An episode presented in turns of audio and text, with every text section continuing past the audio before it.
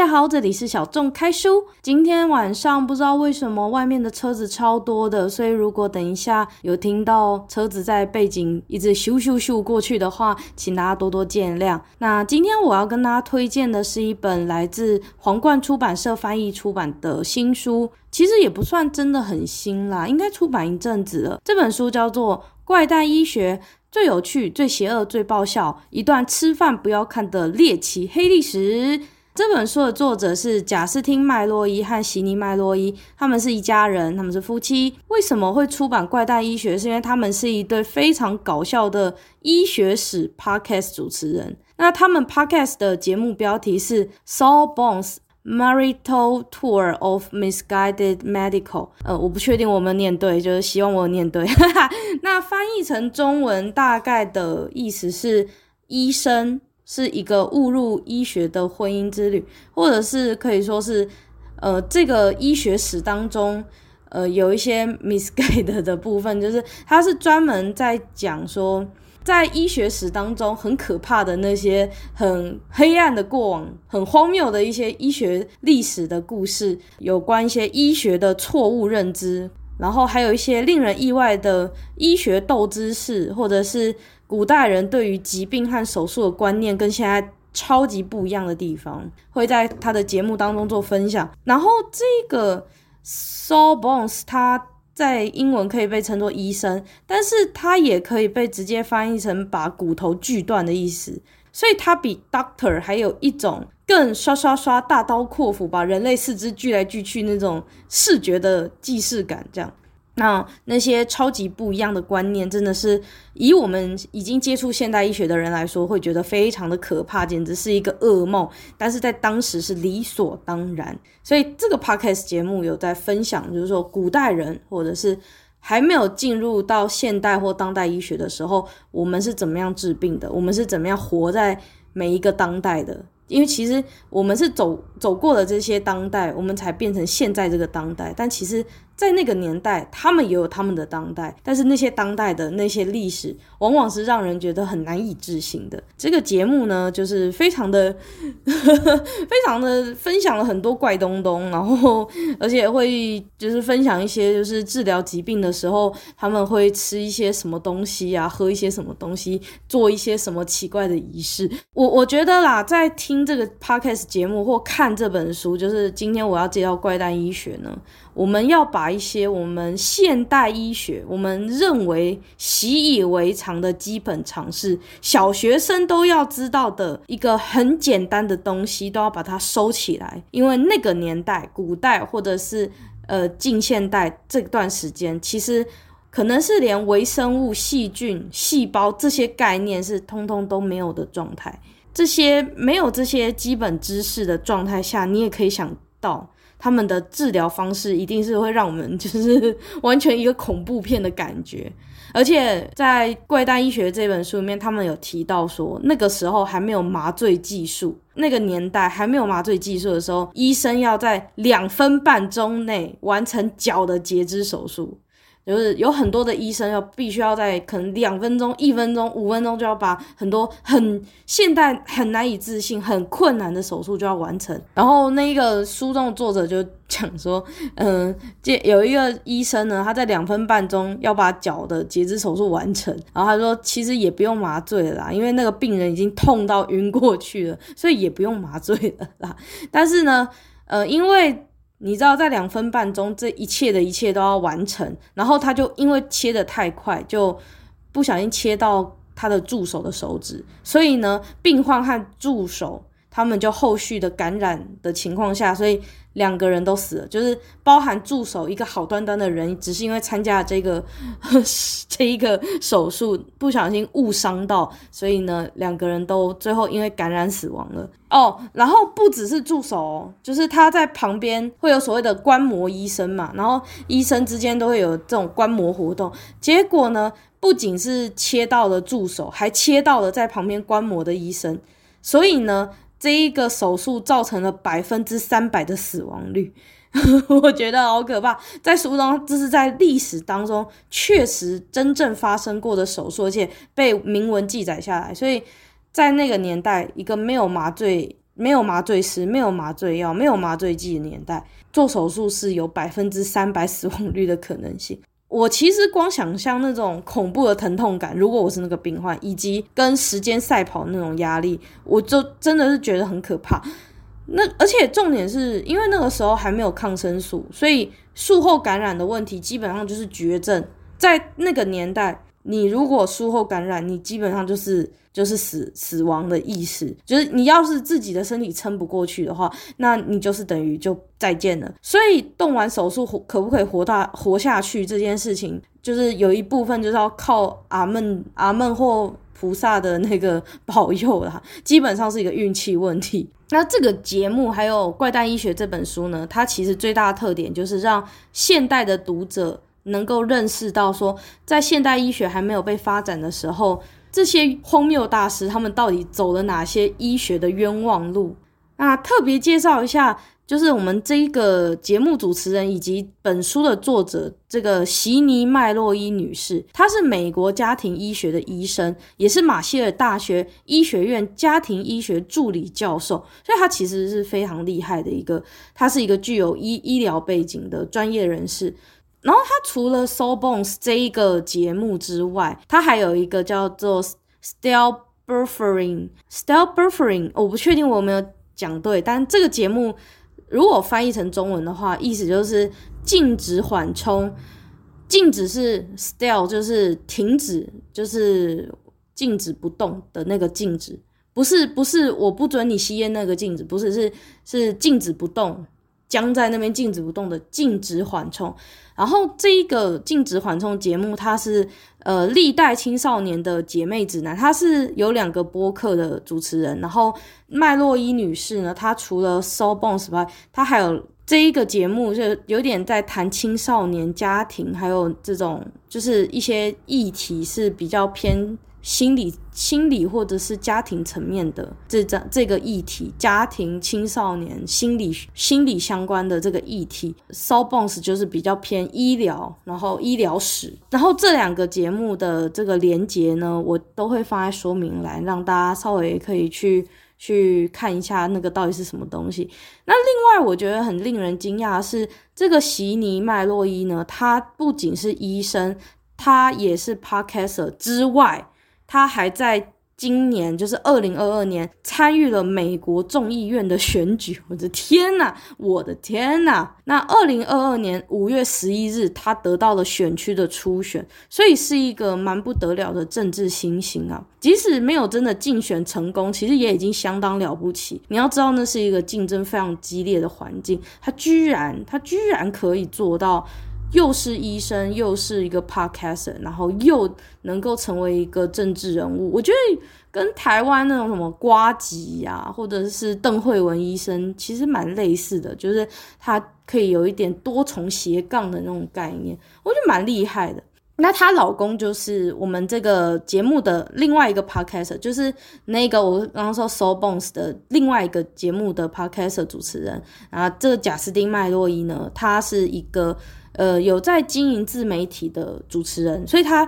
除了 So Bones 外，他也有其他的 podcast 节目。然后他在二零零七年到二零一二年呢，曾经担任过记者，所以他其实本来就是在媒体工作，所以他会做 So Bones，可能也是有受到老公的影响，就是老公本身就是媒体人，然后他自己又是医疗人，所以呢，呃，医疗人和媒体人结婚之后就做了一个医疗节目，好像听起来还蛮。Make sense 的，那这个贾斯汀呢，他曾经有在这个 podcast 节目《My Brother, My Brother and Me》这个节目呢，名列 iTunes 前十名的喜剧节目，后来还变成电视节目，有短暂的播出一阵子。所以其实基本上来说，贾斯汀就是一个算是还 OK 啦，小有名气的媒体人。然后他的老婆是一个人生胜利组医学院超强女强人，所以这两个夫妻档呢，就在二零零六年结婚。嗯，我不知道他们是怎么认识，因为我没有真的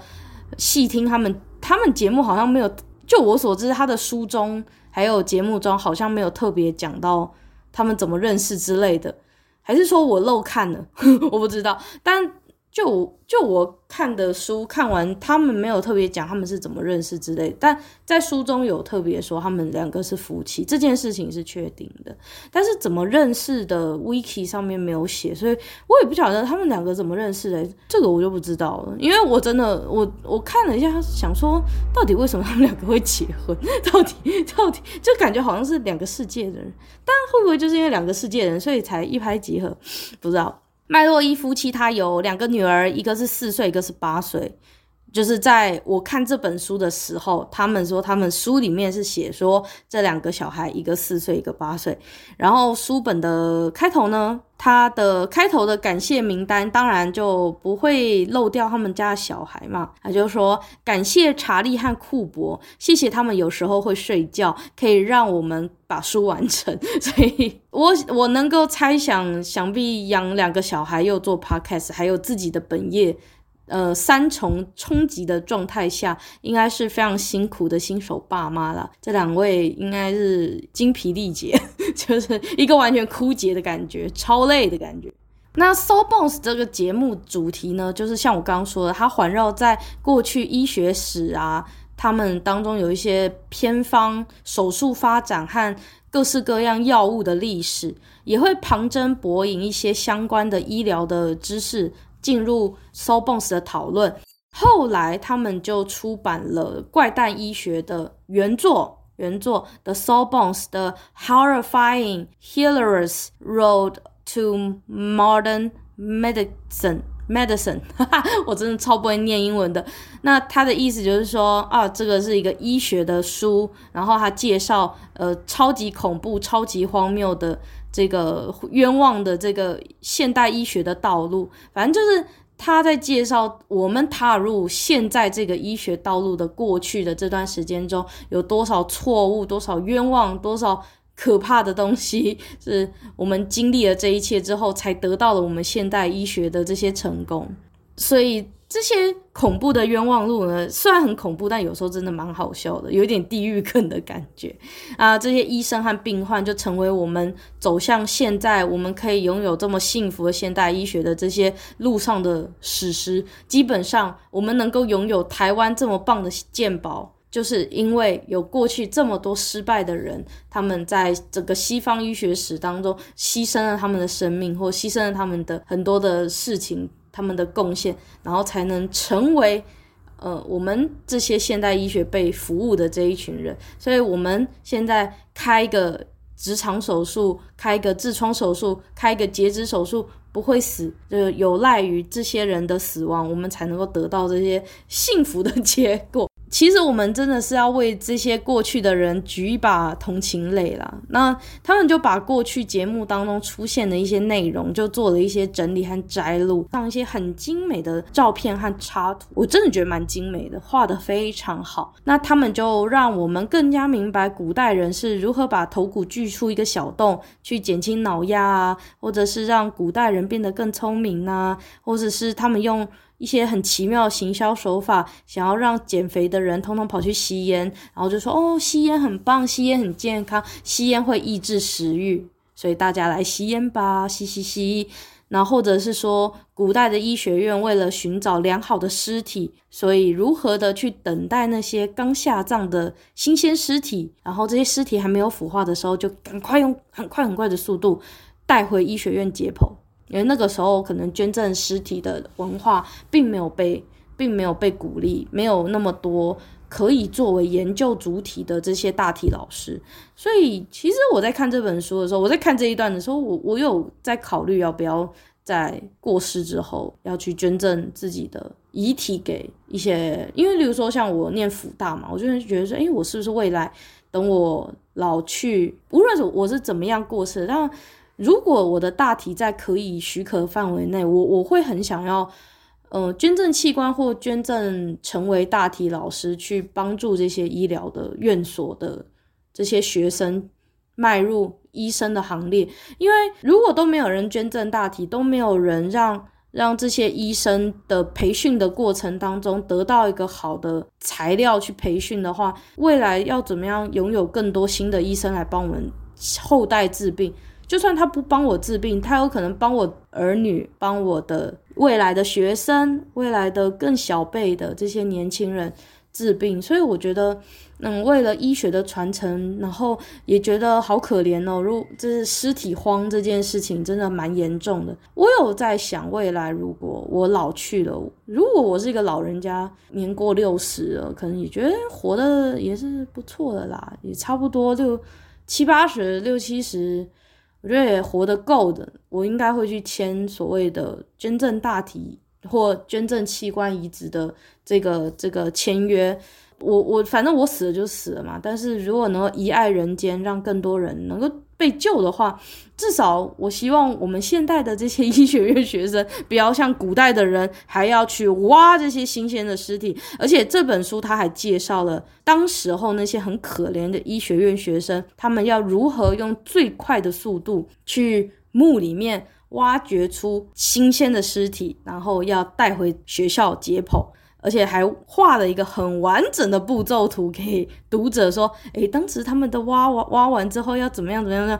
啊，真的，我我觉得插图画的很棒，可是也是蛮恐怖的。一想到当时的那一群年轻的、非常聪明的这些人，他们是。这么的天之骄子的一群聪明人，然后却要在夜黑风高、冷冷的夜晚去那个可能会有呼呼呼出现的地方，然后去挖那些尸体，我就觉得好辛苦。我真的不希望我未来的医学院的学生还要经历这一切。如果我可以捐赠器官，呃，遗爱的大体成为大体老师的话，我我会很乐意的成为。这个大体老师，因为我我自己有糖尿病嘛，我之前在集数有说我有糖尿病，那也许我我我可能没有办法成为弃捐者，我顶多只能捐眼角膜，但是但是如果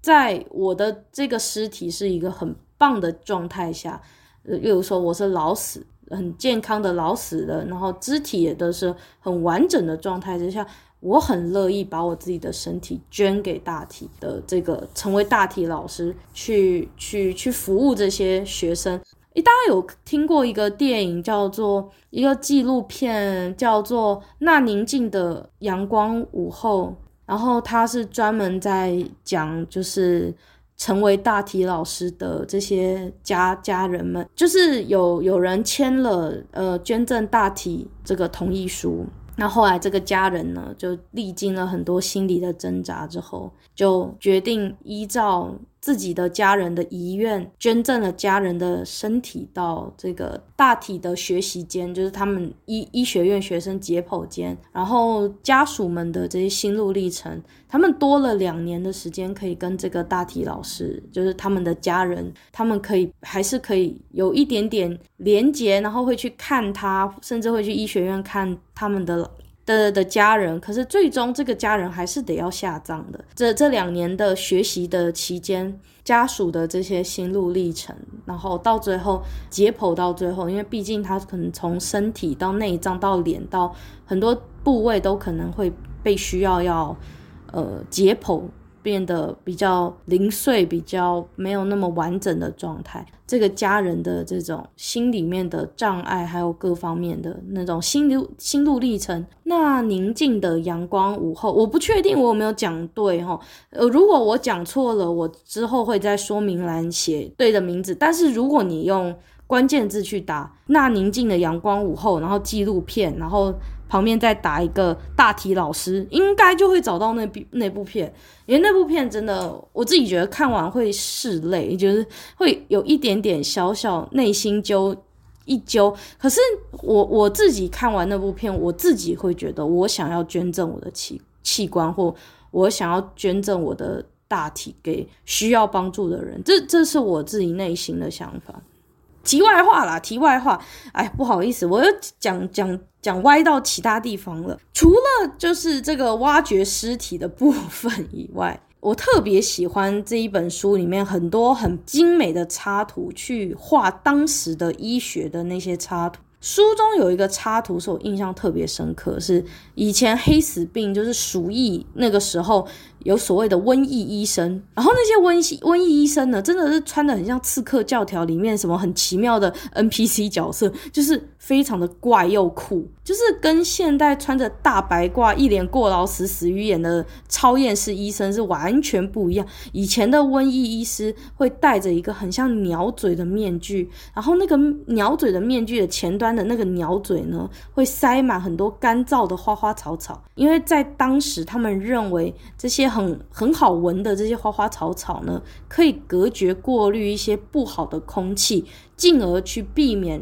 染上鼠疫。瘟疫医生呢，手上会拿着长长的检查棒子，用很远的距离去戳戳那些病人。老实说啊，瘟疫医生也是人，他也不想得病，所以呢，没有人就是想要跟这个病人靠很近，就是用这个远距离攻击的方式呢，就也也可以在某种程度上了解病患的状况。瘟疫医生身上呢，会穿着皮衣，然后皮衣的表面是要涂蜡的，所以呢，这个衣服呢就表面是滑滑的状态，呃，可以避免淋到雨，而且也可以避免一些肮脏的体液去溅到医生。然后这个滑滑的材质就有一点像类似现在的橡胶，只是当时因为没有橡胶这个东东，所以他们是用所谓的皮衣涂蜡的状况。所以我在猜啦。除了淋雨之外，呃，避免肮脏的体液、血液之类溅到身上洗不掉，应该是这个功能会比淋雨不淋雨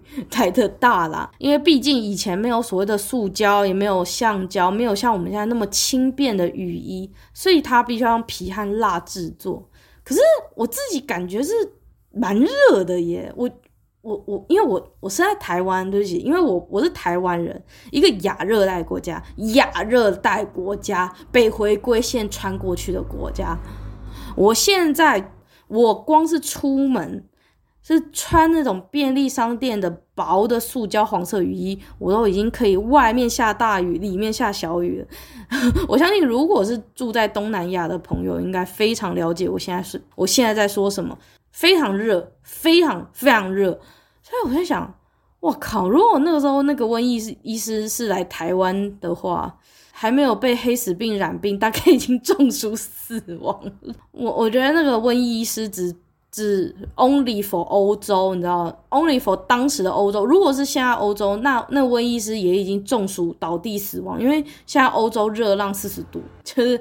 我觉得那也是一个时代啦。就那个时候可能天气真的比较冷，可以这样子。我们现在一定知道鼠疫就是老鼠或者是一些小动物去传递的嘛，然后你就是卫生要好嘛，你要建立一个好的卫生习惯，你才能够避免鼠疫。可是那个时候没有这些概念，那个时候有非常多的偏方，像是他们会说什么啊，要吃花花草草啊，然后要加蛋壳粉，然后麦芽酒。或者是去喝砒霜、吃水银，甚至要吞腐败的糖浆，非常多乱七八糟阿里不达，就是神神鬼鬼的一些偏方。我我在看书的时候，真的是越看越惊奇，也，就是真的非常的病急乱投医，而且有各式各样的疗法。人类希望能够在这些各式各样的。神神鬼鬼的疗法当中，碰巧遇到一个可以达到让病人活下去效果的疗法。可是，当然，我们现代医学回去看，一定是觉得那些是荒谬的。可是当时的他们是真的是在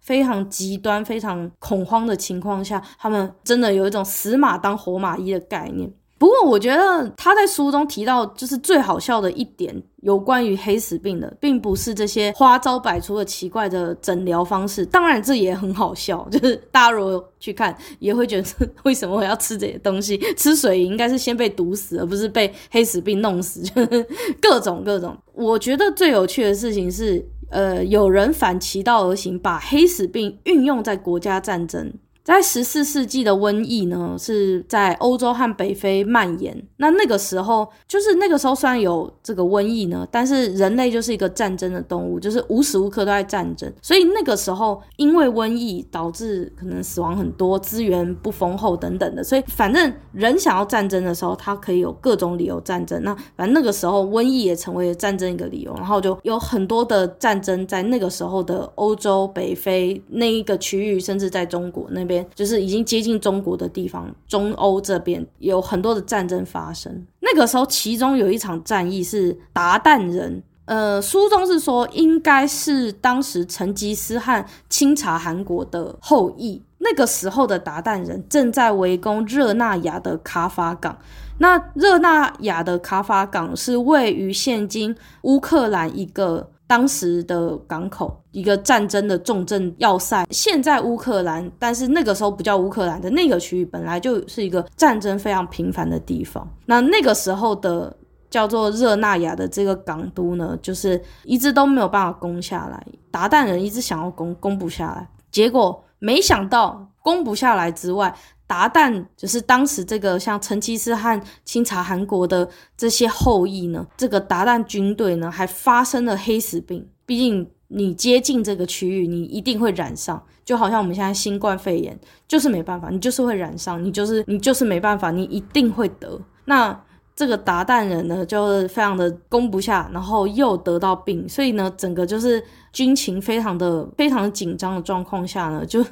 他们里面呢就有一个，就是有一个领，就是不知道哪一个人，他就想到一个奇招，他说：“好哈，那好，我们就是这么烂，我就烂，我就烂，人就死了，然后呢，就把人当做炮弹呢。”直接丢到热那亚城墙的另一边，然后把这些染有黑死病病毒的尸体呢当做武器，就是 直接把这些东西就丢到热那亚另一区，就最后热那亚军队就只好弃守。我觉得这个 这个就我来看，应该是历史上最早可以追溯的第一发生物恐怖攻击了吧？真的很夸张，他就把。黑死病的尸体直接丢过去，然后就说好，我就烂，然后就丢过去。我觉得这个比草船借箭还要可怕，我觉得好可怕。我觉得其实亚裔人很可怕吧，就是 亚裔人其实很凶吧。总之呢，成吉思汗还有成吉思汗的这个精子播种下来的后裔呢，简直就是欧洲人的噩梦。所以呢，我才说人生啊，危机就是转机，但。把自己的同胞的尸体当做武器，就是真的是非常的狡诈，真的是，呃，狐狸都要尊称你一声老狐狸了。那我我其实看这本书，我不知道到底是谁想出来的，因为我想历史大概不可考。可是当初能够做这一招、做这个决策的人，真的是战争天才。然后包含就是他是一个非常狡诈人。危机就是转机，我真的觉得有的时候这危机就是转机，然后另一方面做人要狡诈一点就会成功。好，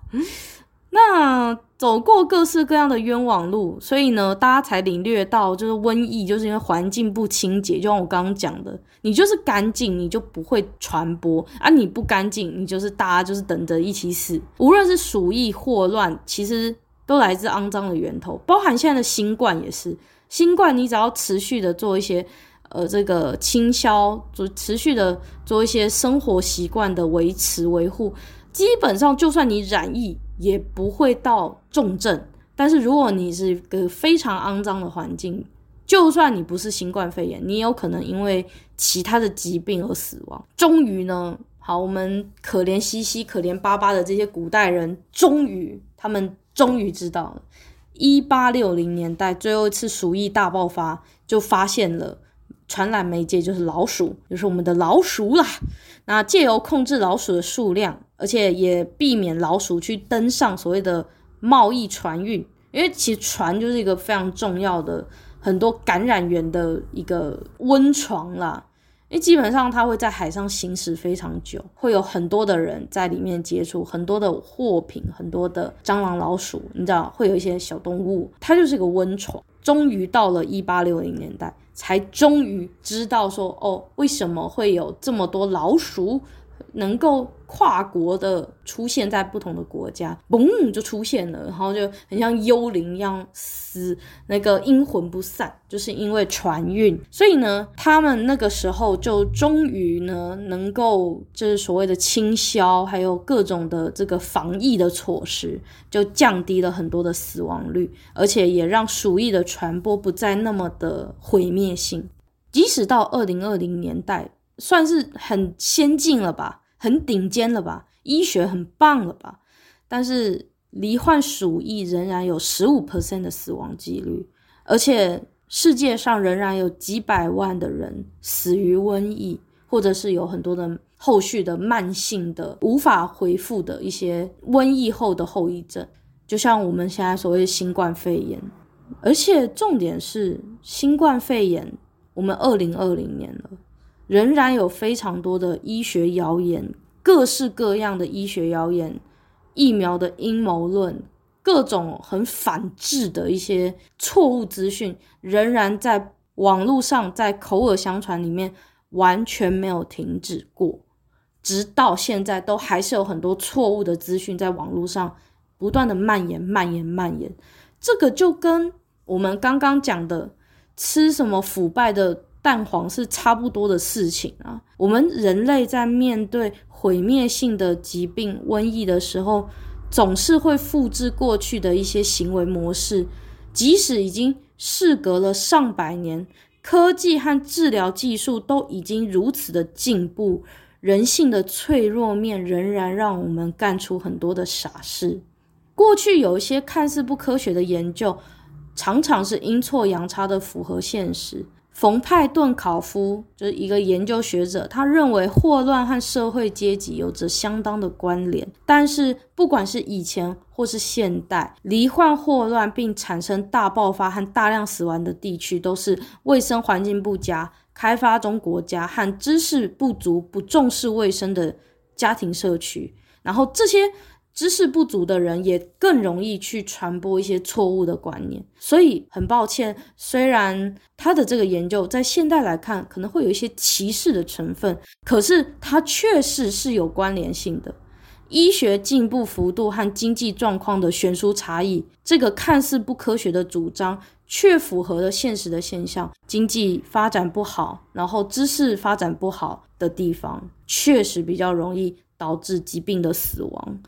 虽然这听起来很歧视，但它确实是一个现象，而且有受到科学的证实，这是没办法的事情。那除了瘟疫走过的冤枉路，包含精神疾病，其实医学也曾经走过非常黑暗的冤枉路。哦，我看这一段的时候，我真的觉得非常的冤枉。对那些原本很健康却被被迫去动了脑白质切除术的这些人，我真的。啊 就是一路好走了。那书中他称这个叫做脑前额叶切除，脑额叶切除这个手术，除了叫做脑额叶切除之外，也叫做脑白质切除术。这个切除术呢，是一种神经外科手术，它好像是穿过鼻子还是怎样，反正它切除的位置是脑前额叶皮质的连接组织。然后这个切除术。在一九三零年到一九五零年代，医治一些当时认为的精神疾病，包含易怒、情绪不稳，甚至是同性恋，因为那个时候的社会认为同性恋是病。接受脑额叶切除术，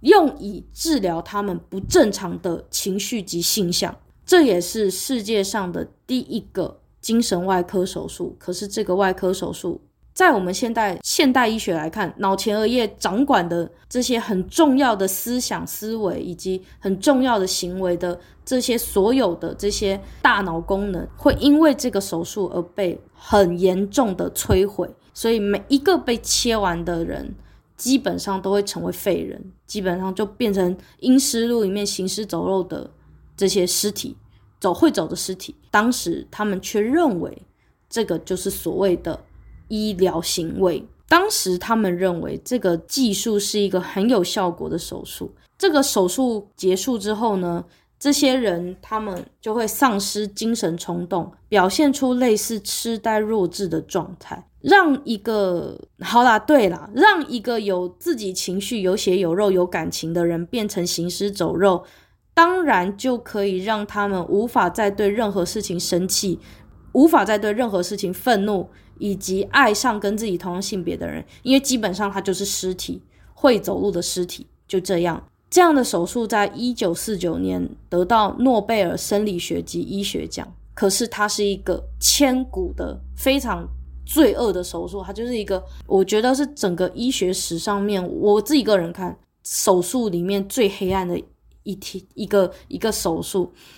它是一个很错误，非常。残暴、非常可怕的手术，但在当时那一个还没有进入到现代医学的年代，还没有完整的对于精神病理学的多元包容的了解的状况下，很多的正常的人，包含同性恋，正常的同性恋，被迫接受这样的手术。那像《飞跃杜鹃窝》和《隔离岛》都有提到这个电影，呃，这些电影都有提到这个脑前额叶被摧毁的这个手术。然后，像我有一个很喜欢的奇幻电影，叫做《杀客同盟》，杀是杀人杀，客人客。然后同学同，盟是那个草字头下面的明天明，就是那个啊，我很萌那个萌，就是杀客同盟。我很喜欢这个电影。那那杀客同盟这一个电影有把脑前额叶手术切除术呢描述成使人丧失反抗意识的手术。嗯，我我个人蛮推荐《杀客同盟》，我我觉得《杀客同盟》很好看。如果你是高中生的话，也许你会很爱看，因为那个时候我是高中生。我在看《杀客同盟》的时候，我是个高中生，然后我那个时候就已经很喜欢那部片了。嗯，当然我的喜好不代表大家都喜欢，所以就是你们可以去看，但你可能也你可不一定喜欢，因为它有一些血腥的成分，然后一些黑暗。但是我自己个人很喜欢那个那一个电影，虽然这个一九四九年。这一个脑额叶切除术，它有获得诺贝尔奖，但是现在这个手术已经被全部禁止，这个是不可能，永远不可能再出现在合法的医医疗的机构，因为它是一个违反人权、非常非常残恶的一个手术，所以现在的正常正规的医疗机构是不可能、不可能出现这样子的手术。那如果是某国家，然后他们有某一些意意图是要使人丧失反抗意识而去做这样的手术的话，那这个就不在我所谈论的范围。至少在现代注重人权、生命权以及正规医学的正常的医疗院所的话，不会出现这个脑额叶切除术，但。因为毕竟这个世界上仍然还有很多黑暗的地方是我们所不知道的，包含像柬埔寨，他们如果要控制某一个人，嗯，不排除有可能会发生这样的事情。好，除了脑额叶切除术之外呢，他在书中还有另一个有关消化道研究的经典故事，让我觉得非常印象深刻啊。这个故事让我明白一个道理，就是。每一个人体生理学研究往前迈进的同时呢，必定有一个病患被当作医生的白老鼠，然后被实验到天荒地老，非常辛苦。这这一段消化道的研究，虽然它让整个呃消化道研究往前算是有往前进一步，但是呢，其实非常。应该是对于那一个病患来说，是一个非常难以忘怀的一个人生体验啦。好，那先说说这一个神奇的大哥，这位大哥叫做威廉·伯摩特，伯蒙特。那他出生于康涅狄厄狄格州，那这个州是位于黎巴嫩。他原本是一个农夫，他在一七八五年的十一月二十一日出生。所以应该是一个天蝎座啦。哦，那在他所在的年代，大概一八零零年代初期，这个时候的医学还没有发展到像我们现代一样，要考到医学院才能当医生。那时候还没有这么系统化，所以当时威廉·伯摩特先生呢，就也没有受到我们现代人所认定的完整的医疗学习。当时的医疗学习其实经常是跟在医生的旁边，就是算是当他助手，或者是跟他跟在他身边学习。然后也有很多的医生在非系统教育之下，成为了不起的医疗从业者。而且你要想哦，当时的战争其实是非常频率很高，所以有很多非系统内的这些学习者，他们后来成为军医，并且上战场，实际为军人进行治疗，还有紧急处理，所以他们的经验是非常的丰厚的。虽然没有经历系统化的学习，却可以在丰富的实战经验中成为很了不起的医生。那一八一零年呢，这一个伯蒙特先生呢，就到了这个。佛蒙特州的圣奥尔本斯，那他当时拜了一个叫杜鲁门鲍威尔的博士，拜师学艺，最后就成为了一个医生。然后到一八一二年的六月，佛蒙特医学协会呢就考了他人体解剖学，然后在物理和外科理论实践，就是一些研究过后呢，就给他一个行医的执照。所以这个天蝎座的威廉呢，他就获得了行医执照了。后来到了一八一二年的。之后呢，他就投入了一场美国当地的战争，叫普拉茨堡战战役。那这个战役呢，也是打了一阵子嘛，所以他就在战争期间担任陆军助理军医。战争结束之后，就是他在战争的那个地方就开了一个私人诊所，就是做做做做做做到一八二零年，这个伯蒙特呢，他又以军医的身份再次入伍，但他这次跑到了麦基诺堡。威廉·伯蒙特先生呢，就是在战场上就洗过了好几轮，所以他看过的伤患和死者很有可能其实超过我们现代的很多医生，所以他就是一个实战经验出身的医生。他实际上搞了很多病患，搞了很多军人，所以他的这个整个经验值呢，就是 level up 的概念啊。一八二二年六月的六日呢，他他就跟他的病患呢产生了一个天雷勾动地火的一个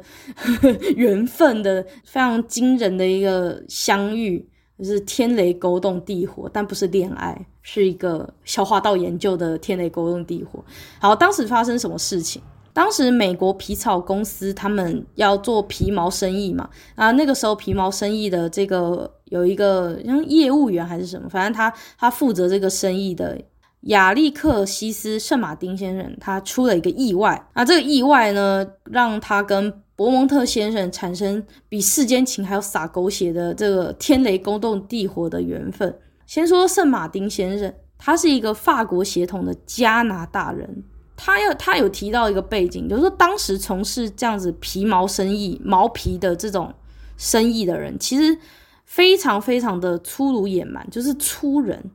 然后常常会把一些时间花在赌博、打架和喝酒。啊，当然圣马丁先生也是一个粗人。其实老实说，我我在看这一段的时候会想说，嗯，这个粗人跟一个高知识教育体系的伯蒙特医生搞不在一起啊，但是就是这么神奇。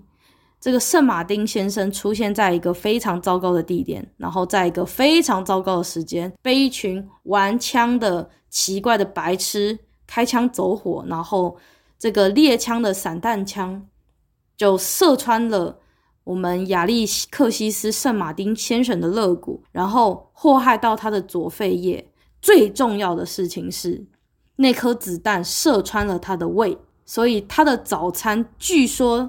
也从他的伤口溢出来，就是有点恶，我觉得有点恶诶。早餐的蛋饼从胃里面射出来，这样好恶哦！天哪，反正呢，他的胃呢就破了一个，我人，那那人家呢说我的心破了一个洞，他是我的胃破了一个洞。大家当时都认为圣马丁会死啊。其实即使是现代这么好的医疗状态下。这样子的伤势也都有可能死掉，更何况是那时候。那那个时候呢，就是医生伯蒙特呢，很刚好的就出现在那里，然后就努力的抢救，所以圣马丁很很幸运就活下来了。但是呢，从此以后他的胃呢就有一个完全无法愈合的洞，而且那个洞还它是跟他的身体体外是连接的一个口在那边。圣马丁还是可以继续吃东西，但是他在吃东西的时候必须捂着他胃上面那个洞，否则吃的东西就会从洞洞流出来。虽然那个洞的管壁已经密合，可是呢，它因此就形成了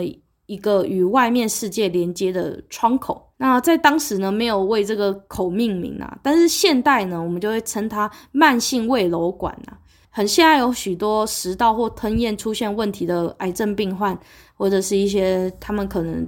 失去能够用正常吃东西的方式去吃东西的人，他们我们就会造一个人工瘘管。所以呢，呃，在圣马丁那个年代呢是没有这种手术的，但是。呃，圣马丁意外的因为枪械走火关系，形成了一个天然的胃瘘管，但那时候没有这样的东西。但是现代人其实就是有很多人是有这样子的胃瘘管、胃造口，然后进行营养的补给。但是那个时候真的就是一个天然奇妙的意外，然后圣马丁也居然可以好好的活着。虽然就是说可以正常的生活，但毕竟就是胃多了一个洞，还是会影响到一些工作方面还有体能的健康。但是呢，诶，伯蒙特先生就觉得，哎呦，我从来没有遇过这个个案呢，他天然有一个洞呢。我身为医生，我好像不研究他，有点对不起自己呢。所以呢，伯蒙特先生就聘他为杂工，其实也没叫他做什么事，就反正就要叫他呢待在他身边呢，让他可以做一些。一八二五年的八月，伯蒙特呢就搬到了纽约的尼亚尼亚加拉堡，所以圣马丁呢也就跟着伯蒙特医生一起跟着他。啊，伯蒙特就发现圣马丁是他这辈子观察人类体内消化过程中千载难逢的机会，哎。天然瘘管在那边，我好像不做点什么，真的是对不起自己呢。我就是一个好奇宝宝，好奇的天蝎座宝宝，不可能再有人愿意开肠搏肚，让他看看胃里面长什么样子。所以呢，好奇宝宝布蒙特呢，就开始在圣马丁先生的胃进行各种各样的消化实验。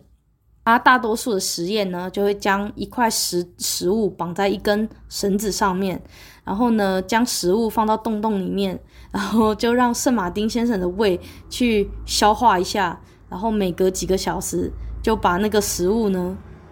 从那个圣马丁的我的胃破了一个洞的那个洞洞呢拉出来，诶，看一下说，诶，诶，猪肉啊、牛肉、高丽菜，诶，消化的情形，每隔几个小时就。把那个食物拿出来，拿出那放进去新的，然后拿出来旧的，然后进行一些记录和观察，然后就做了一些研究论文，而且他还从圣马丁的胃呢进行胃酸取样的分析，连天气的变化、温度的变化是否影响到胃胃液的这个分泌呢，都全部纳入他的研究论文当中。呃，虽然呢，他让整个消化道的研究往前进，但是我可以想象圣马丁有多多么的痛恨这些奇怪的实验。我觉得圣马丁一定觉得自己被一个外星人绑架，然后，然后这个外星人叫做呃伯蒙特医生，然后这个伯蒙特医生只是一个披着人外皮的外星人，然后他被绑架，要做一些很糟糕的实验，然后被。当做白老鼠做各式各样的监测和观察，非常的去人性啦。他就是一个月后呢，就逃离了伯蒙特，并且搬搬回到他的故乡加拿大。他一方面其实是非常受不了成为实验品，那另一方面也让伯蒙特医生能够回到军队执行他军医的职责。但是呢，伯蒙特呢，其实就是还是念念不忘那个我的胃破了一个洞，他 还是念念不忘他那个破洞胃，所以呢，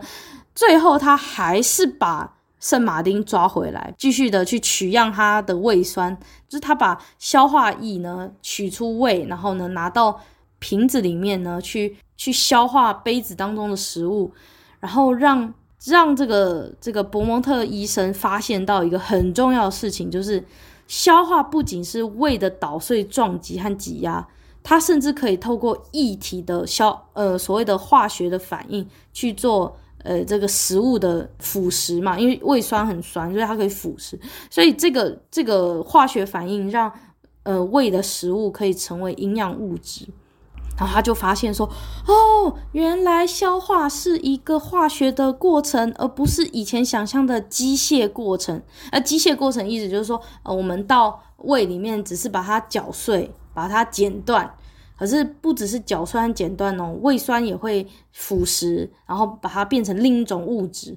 伯蒙特医生就是觉得非常的人生取得了一个新的进展，你知道吗？所以非常的兴奋啊。啊，当然，对我们来说，其实这就是基本常识，国中生物就会学到。可是，在那个年代，波蒙特医生那个年代，真的是一个非常天大的发现。大家都以为那是机械过程，但其实胃的消化里面含有化学变化这样的事情。所以，虽然圣马丁很可怜，但是他肚肚上的洞洞呢，确实为医学研究带来了某种程度的贡献。一八二六年到一八二七年呢，呃，伯蒙特博士就是这医生，他就驻扎在威斯康星的呃格林湾，然后有一个霍华德堡，然后到一八二八年，那在途中呢，圣马丁就被奉命留在威斯康星州的那一个那一个克劳福德堡，然后再次的担任呃伯蒙特医生的杂工。比起杂工，更像是实验白老鼠啊！反正就是，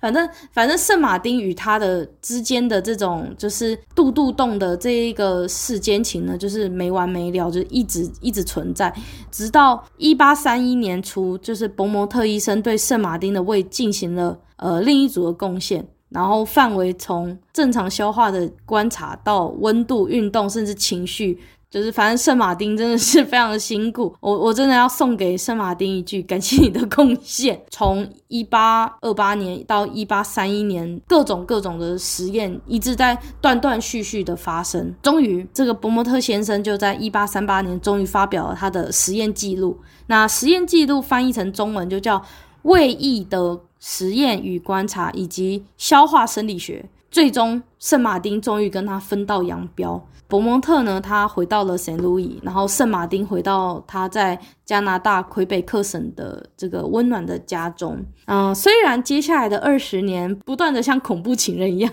一直说，哎，圣马丁，你要不要搬到圣路易啊？然后反正最后他都没有成功。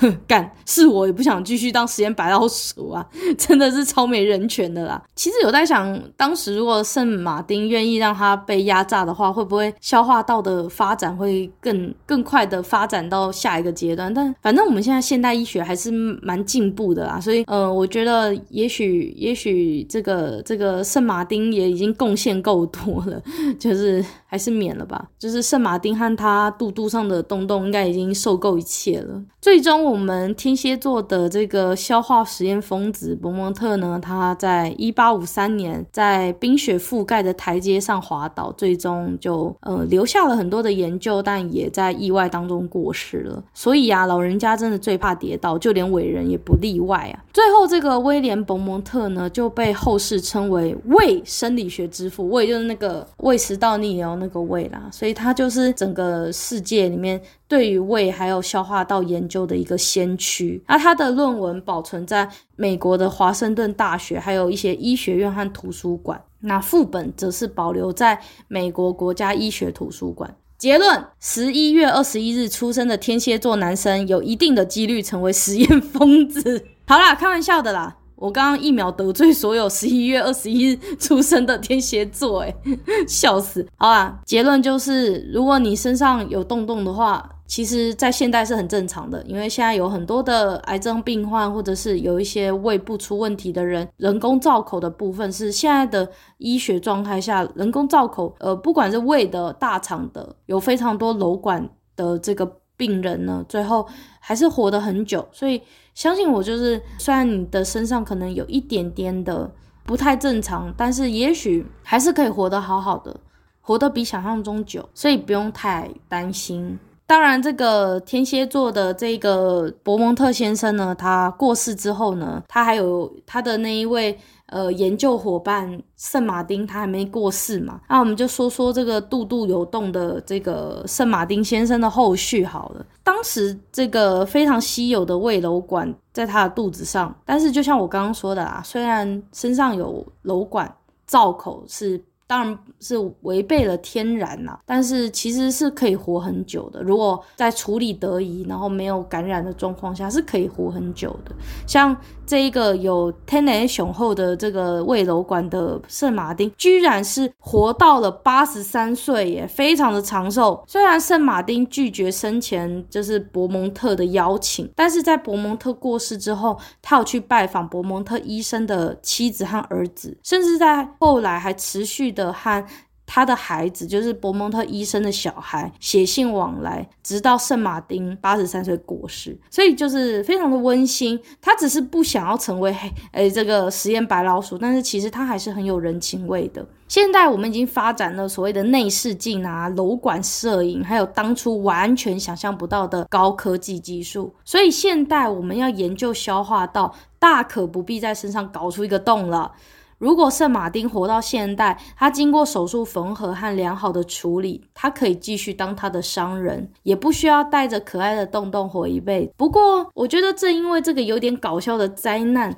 才让一个平凡无奇的毛皮商人亚历克西斯马圣马丁呢，他可以因为伯蒙特先生的关系而成为世界医学史的一页。我觉得也是蛮特别的啦。书中有非常多令人印象深刻的医学历史故事，包含过去曾经有把木乃伊视为可以治病的药物，甚至磨成粉来喝，甚至还被哄抬价格。种种的医学故事都会让让人忍不住笑出来。书中有很多就是。减肥的偏方啊，还有性功能障碍的壮阳手段，真的很多。然后我印象最深刻壮阳的偏方就是吃鳄鱼肉，还有各种什么奇奇怪怪的电击商品，这些怪东东都会让我忍不住觉得，那其实是古代情趣用品来着吧？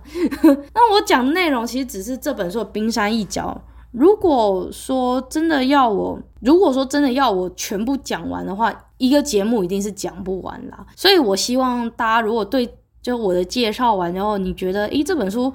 哎来看一看也是 OK 的啦，那你就可以上博客来，或是呃读 more Read More 的。电子书平台进行购买阅读，其实一边看会一边觉得很恶心，但就觉得很好笑。那这次的怪诞医学要感谢皇冠出版社的代理，然后他们行销部门邀请我针对这本书进行一个简单的介绍和宣传。然后还让我免费的拜读了这本有趣的书。我把这件事情跟我爸妈说的时候，他们还以为我要成为什么大红大紫的 KOL。不不不，我才不会嘞。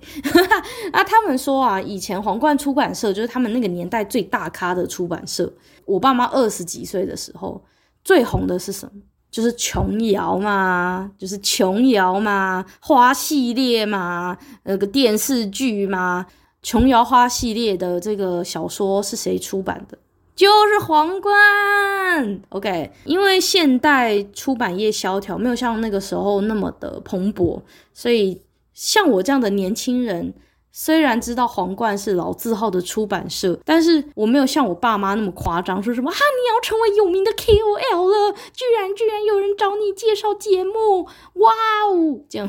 我我我妈真的是个这个反应，我妈简直就说，怎么可能？一个一个怎么可能？这样子，那然后反正我就我就弱弱跟我父母说，没啦，我只是看完书，诚心诚意的写个心得，帮人家宣传一下下而已啦。而且以我的知名度，恐怕也帮不上人家什么忙啦。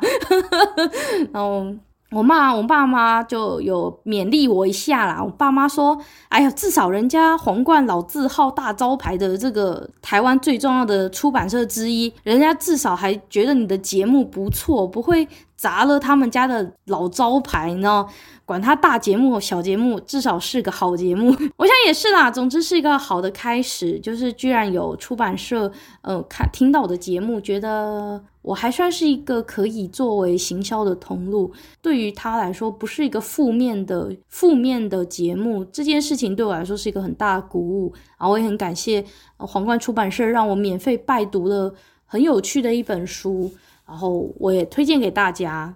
哦，差点忘记了，顺便介绍一下我读这本书的平台。那我是透过读墨 Read More 的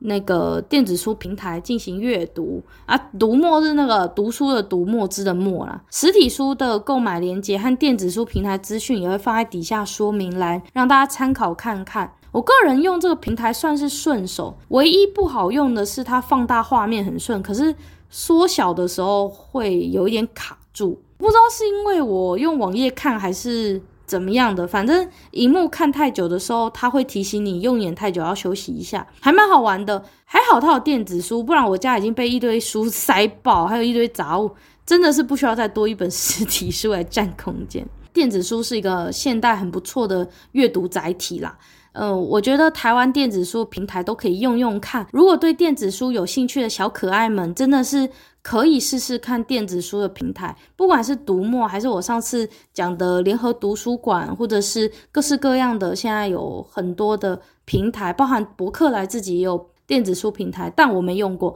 但大家都可以试试看，然后找到自己觉得最用得惯的、用得顺手的，也许以后你会变得更喜欢看书。而且电子书还有一个优点，就是贩售的时候通常都会比较便宜，而且还不占空间，这些都是优于实体书的点哦。其实皇冠出版社当初寄邀请的时候，我真的还蛮开心的，因为。怪诞医学就是一本很诡异的书，而且就是我平常上读册生活或博客来会忍不住刷卡买下来的怪书，所以我还蛮谢谢皇冠出版社让我有这个机会免费看这本书，因为我真的很喜欢一些怪怪的东东。啊，之前有听过我集数的人就知道，我其实蛮爱看恐怖片的，还有一些血腥的惊悚片，又怕又爱那种。所以呢，这本书根本就是我的手背范围。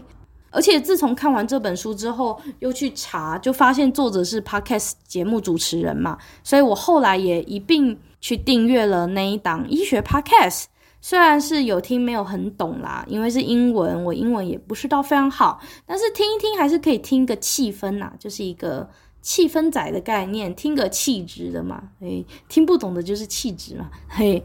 啊，所以就是也推荐大家可以去听这个 Soul Bones 的节目，然后也推荐大家可以多使用一些台湾的电子书，然后也欢迎大家可以去买，就是怪诞医学，因为我觉得它。做的摘要对于整个医学史的一个很趣味性的、很平易近人的科普，我觉得是内容非常的丰富，也希望大家可以去看。然后它插画也非常的可爱，非常的精美，所以推荐、推荐、再推荐、推推。好，那我想大家应该会喜欢今天的节目，应该啦。这里是小众开书，我们下次见，拜拜，记得去买书哦。